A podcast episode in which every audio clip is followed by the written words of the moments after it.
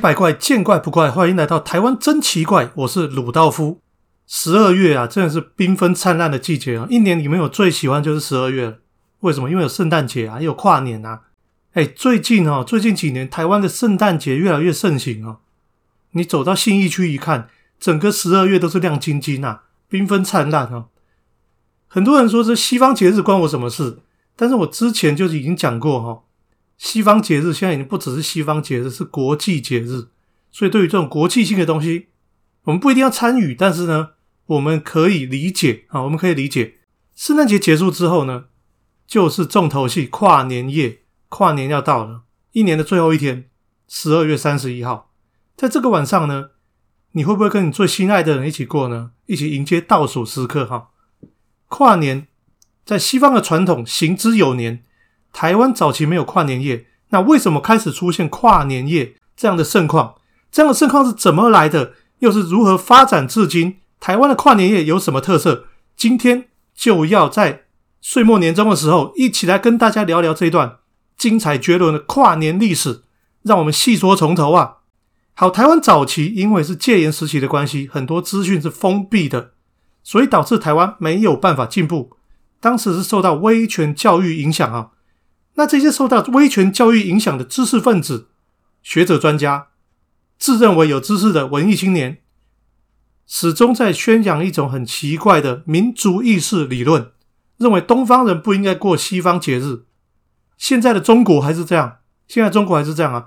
中国禁止过圣诞节，中国的跨年也不是那么兴盛，即使有，没有那么盛大。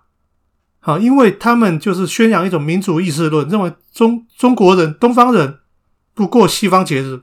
那早期啊，我们在课堂上哈，我们的课堂上老师也会这样宣扬国威哈，禁止过圣诞节，只能过行宪纪念日，理由是不能崇洋媚外。所以在这种逻辑之下，当然不能过新历年，只能过农历年啊，无聊透顶哈！这种无聊又没有世界观的的情况。延续了几十年，简直是文化灾难。最近几年呢，随着民主意识、啊民主的这个兴盛，国际观的这个兴盛，终于把这些老古板思想完全破除掉。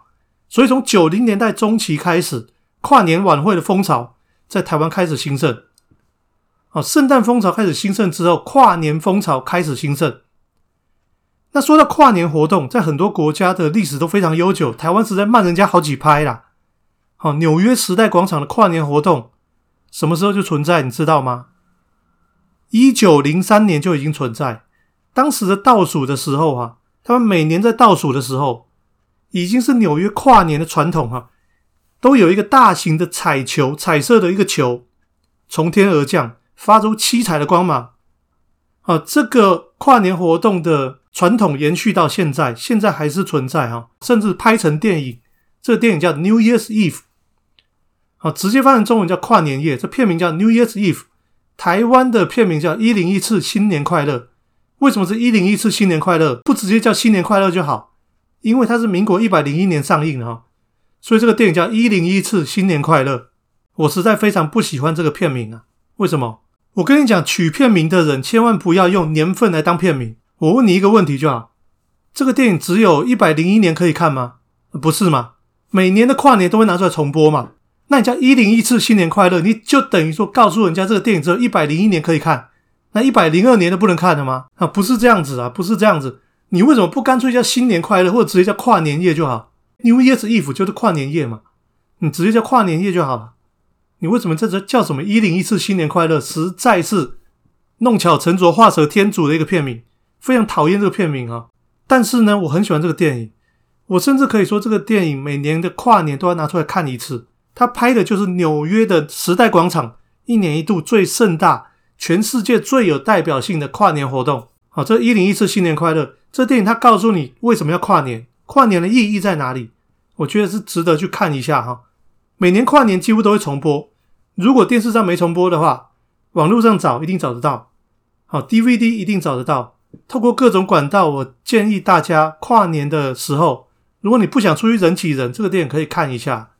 可以看到纽约的跨年，纽约的跨年活动，一年一度的最盛大世界性的活动，好，那我们刚刚讲到纽约的活动啊，跨年活动。那呃，靠近我们的日本跨年活动，从一九四零年代到一九六零年代到现在，他们有一个传统叫做红白歌合战，每年跨年都会举办红白大 PK，现场直播哈，现场转播哈，邀请当年度的当红歌手上节目 PK，好陪观众迎新年，这也是最历史悠久的传统。日本人每年都会看这个红白大赛，看完红白大赛之后，他们会去哪里？他们会到神社去参拜，迎接一年一度的元旦，所以这是日本的传统。所以全世界都有各种不同的跨年的仪式、跨年的传统哈。只有台湾起步的太慢了，起步的太慢，因为观念保守，观念太保守，所以说跨年活动慢了其他国家好几拍。一直到九零年代中期呀，开始有政治人物把这样的形式呢。当做拉近年轻选民的一种管道，开始扩大举办。扩大举办之后，哇，轰动的程度真的超乎你的想象哦！时间从一九九五年底开始讲起，当时台北举办了史上第一场大型跨年晚会。经过媒体的大型报道之后呢，大篇幅报道，哇，这股热潮延续到一九九六年、一九九七年、一九九八年，一直到一九九九年推上最高峰啊！为什么？因为传说中有人预言，当时有人预言说，一九九九年是世界末日，结果呢没有发生嘛，对不对？没有发生。但呢，一九九九年那一年，真的很多人很恐慌哦，他们聚在广场上面，聚在这些大型的跨年晚会上面，抱定了一个决心啊：如果等一下五四三二一世界末日哦，地球爆炸了，我们跟我们最爱的人在一起，我们一起度过人生的最后一秒。那如果没有世界末日，我们五四三二一就喊新年快乐，迎接千禧年啊，就是两千年，西元两千年，迎接全新的世代，我们一起重生，就是这样的盛况。我在现场，好感动，好感动哈，真的非常感动。那个那一刻永远不会忘记。如果等一下世界末日，我们跟最喜欢的人拥抱在一起，在人生的最后一秒钟，我们没有遗憾。但是如果没有世界末日，我们一起重生啊！结果我们一起重生了，我们一起重生了哈！十二月三十一号，在跨越两千年的那一年，在那一年跨越千禧年的那一年，躲过了全世界传说中的世界末日。那是有史以来台湾最盛大的一场跨年晚会。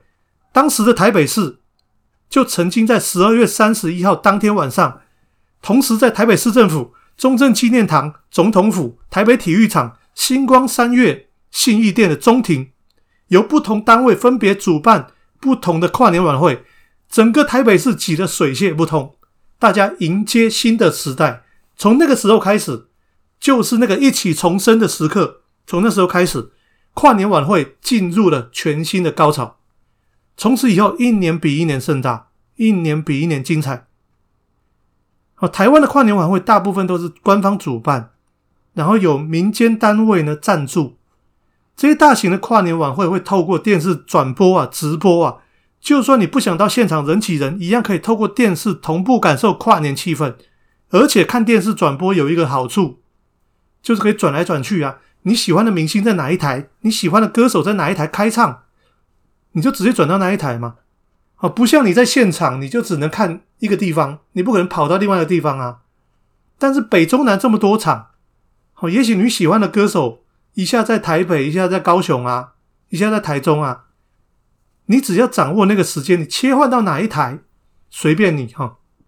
所以这变成很多宅男宅女的新年乐趣，就是在家看转播，去追自己喜欢的明星。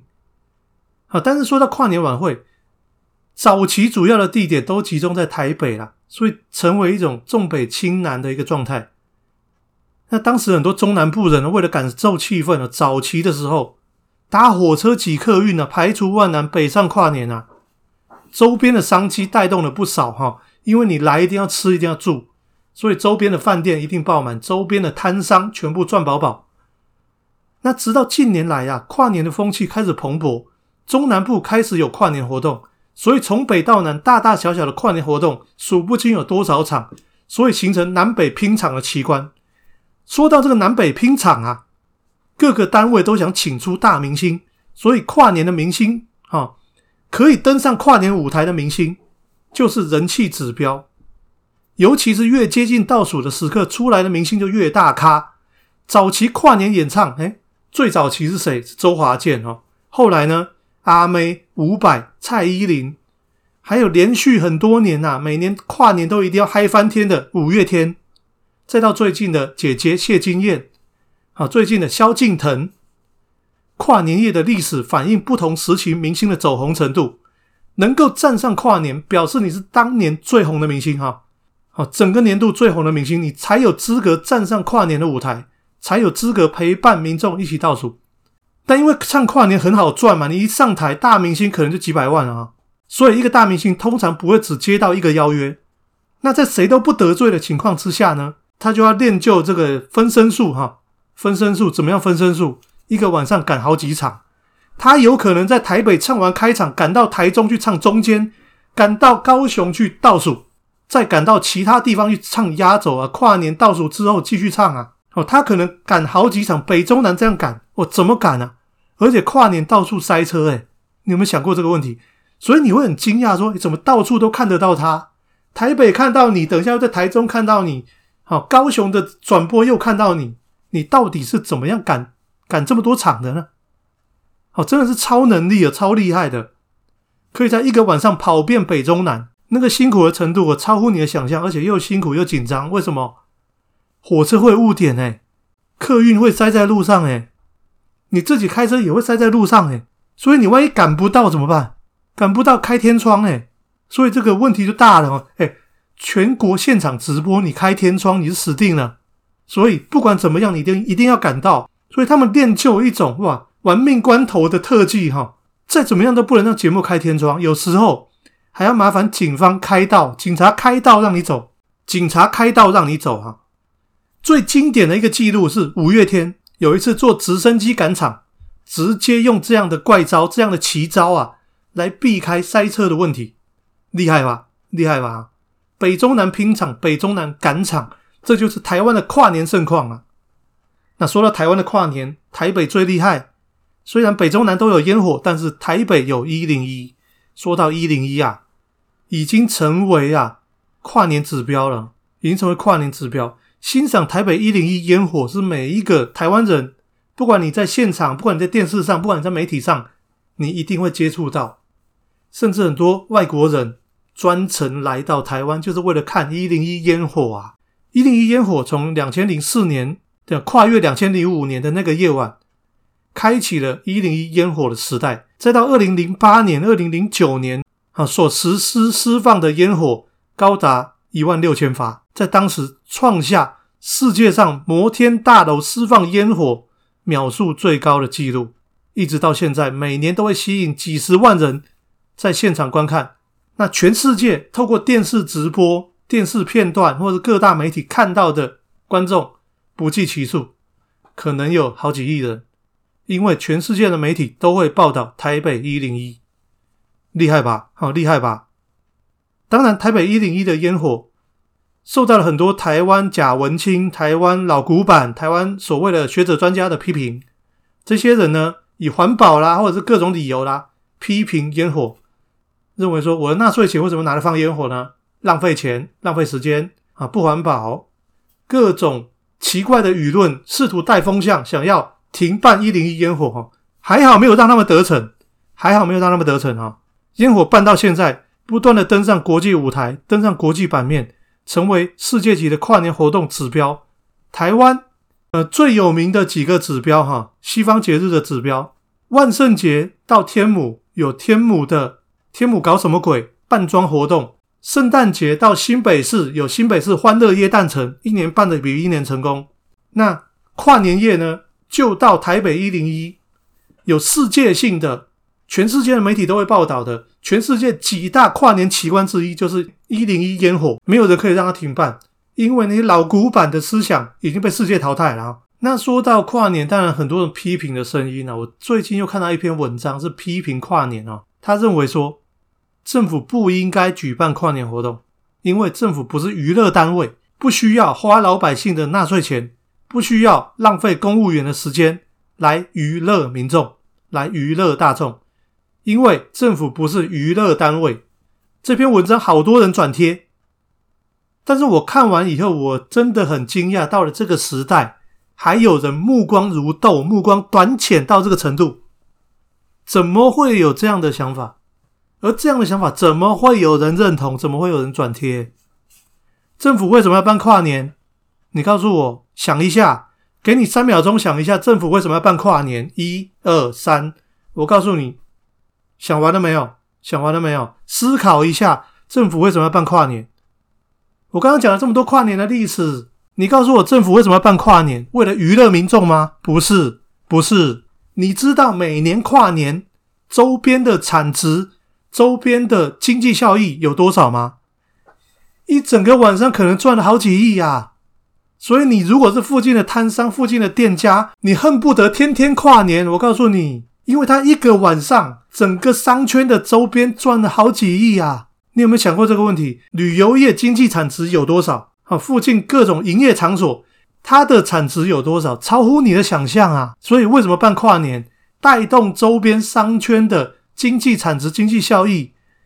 而且城市行销是最近每一个城市都在讲城市行销啊，怎么样让你这个城市成为一个大家会瞩目的地方？甚至登上国际媒体版面，哎，你到国际媒体买广告更贵，好不好？好，现在放一个一零一烟火，让你台北市每年都登上全世界各大媒体啊！这是不是城市行销？是不是政府要做的事情？政府关注的不是娱乐民众啊，政府关注的是这个城市可以带来多少的产值，带来多少的曝光机会，带来这些曝光机会之后。吸引更多外国人，全世界各地的人愿意来到这里，所以旅游业、观光业、各种的商业，它的产值大到超乎你想象。所以为什么办这些活动？你以为它只是在娱乐民众而已吗？所以说目光不要这么短浅，而且把你的民族意识放下来。你不要再告诉我说这个是西方人的活动，关我屁事！告诉你现在是地球村世界观，所以你现在终于知道说为什么要跨年，跨年的意义在哪里？跨年可以带来什么样子的一个好处啊？各种的商业的活动也好，文化的活动也好，还有心灵的心灵的寄托啊。尤其是现在疫情这么严重，很多地方的跨年都取消，连纽约市的跨年都取消了。台湾可以跨年，因为台湾疫情控制的好。那我们要不要借着跨年来当做一种心灵的疗愈，让我们知道说这一年也许过得并不好，但是我们都希望。我们都期待下一年可以更好。跨年最重要的一件事，就是最神奇的一件事，就是什么？就是每一个人都可以在今天晚上无条件的相信未来会更好。哎，这多美好的一件事！很多人都在讲嘛，好，国外很多书也这样写嘛。好，这是有经过研究的。当你心里面很诚心、很认真的在想一件事情的时候，全世界都会来帮助你。所以你想想看，一个晚上有成千上万的人。全世界多少亿的人都同时聚集在那里，他们无条件的相信世界会更好，无条件的相信今天晚上之后所有的一切都会变好的。这能不能产生一种力量？不只是一个人的信念，是全世界好几亿人的信念，全世界所有人的信念集中在一起，我们都相信世界会变好。过了今晚，世界会更好。我，在这个疫情的期间，我们更需要这样的东西耶。啊，所以你不要以为跨年只是来娱乐大众而已，跨年有好多的意义啊！除了我刚刚说的经济上的意义之外，文化上的意义之外，还有心灵上的意义啊，好不好？所以说跨年，不管你要不要参与，不管你在家里还是怎么样，都在五四三二一的时候默默的祈祷，世界会更好，会实现的，全世界都会帮助你。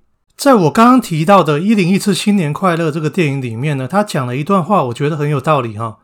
他一开头就讲说啊，如果你已经不认为这个世界上有奇迹的话，你又该怎么解释全世界所有的人会在同一个时间、同一个时刻聚集在一起？他们心里面不管任何宗教哦，不管任何的语言哦，不管任何的肤色哦，所有人在同一个时间聚集在一起，他们相信着同一件事，就是相信世界会更好。这是不是奇迹？这就是奇迹啊！如果你认为世界已经没有奇迹，你就来经历跨年夜吧，你会看到奇迹啊！所以这么多年来，你有多少跨年的记忆？每一个热恋的跨年夜，每一个失恋的跨年夜，每一个相聚与祝福的跨年夜，对你来说是不是意义非凡？如果你还没有开始感受这个意义，麻烦你感受一下，好多回忆都在跨年发生哦。哦，你想想看，以前呢聚在一起热血，整个晚上不睡觉，跨完年，跨完年以后呢去夜冲，冲完以后赶到那总统府去升旗，迎接第一道曙光。多热血！有多少的好的回忆、美好的回忆、热血的回忆、愉快的回忆，都发生在跨年夜。跨年夜是一个奇迹的夜晚，哈！我们可以无条件相信世界更美好。过了今晚之后，虽然我们必须面对现实人生，但是那一句“新年快乐”仿佛有一种魔力呀，可以让你在说出口的同时，带来一种安定人心的力量。所以，跨年的记忆将永不间断，跨年的回忆陪伴我们长大。期待每年的跨年夜，我们都可以带着笑容再次相聚啊！不管你想不想人挤人，还是你想在家里静静的度过，都希望你好好的感受十二月三十一号这个夜晚神奇的力量。好，那我刚刚一直提到《一零一次新年快乐》这个电影，我还是要推荐给大家看。好，那不管你有没有看过，里面女主角的一段演讲，告诉你为什么要跨年，告告诉你跨年意义何在，跨年有什么意义哈？那它原文是当然是讲英文的嘛，我稍微把它翻译一下，好，用我自己的方式翻译，当然是跟那个电影本身的翻译不太一样。我用我自己的方式翻译，但是我能精确的表达那个意思哈。女主角在一零一次新年快乐里面这个电影，她做了一个演讲，这个演讲讲出了跨年的意义。我在这个节目的最后分享给大家，在我们开香槟迎接新年之前，请你先驻足片刻。回顾一下即将过去的一年，记住每次的成功和失败，记住实现和背弃的诺言，也记住我们敞开心胸、勇敢迎接挑战的时刻，或者害怕伤害而紧闭心门的那些瞬间，因为这才是新年的意义所在，可以让你得到一个机会，一次去原谅的机会，让我们能够得到更多，做得更多，给予更多，也爱得更多。让我们互相拥抱，互相珍惜，不仅仅是在今晚，而是在未来的一整年呐！好，这一段话就这样送给大家。希望在这个迎接新的年度的时刻，大家都能跟自己喜欢的人一起度过。那出去跨年，别忘了戴口罩，别忘了遵守跨年相关的规则。好，平安的回家，愉快的度过一个跨年夜。希望这个神奇的夜晚，大家都能够感受到魔力。那我们就明年再见喽，拜拜。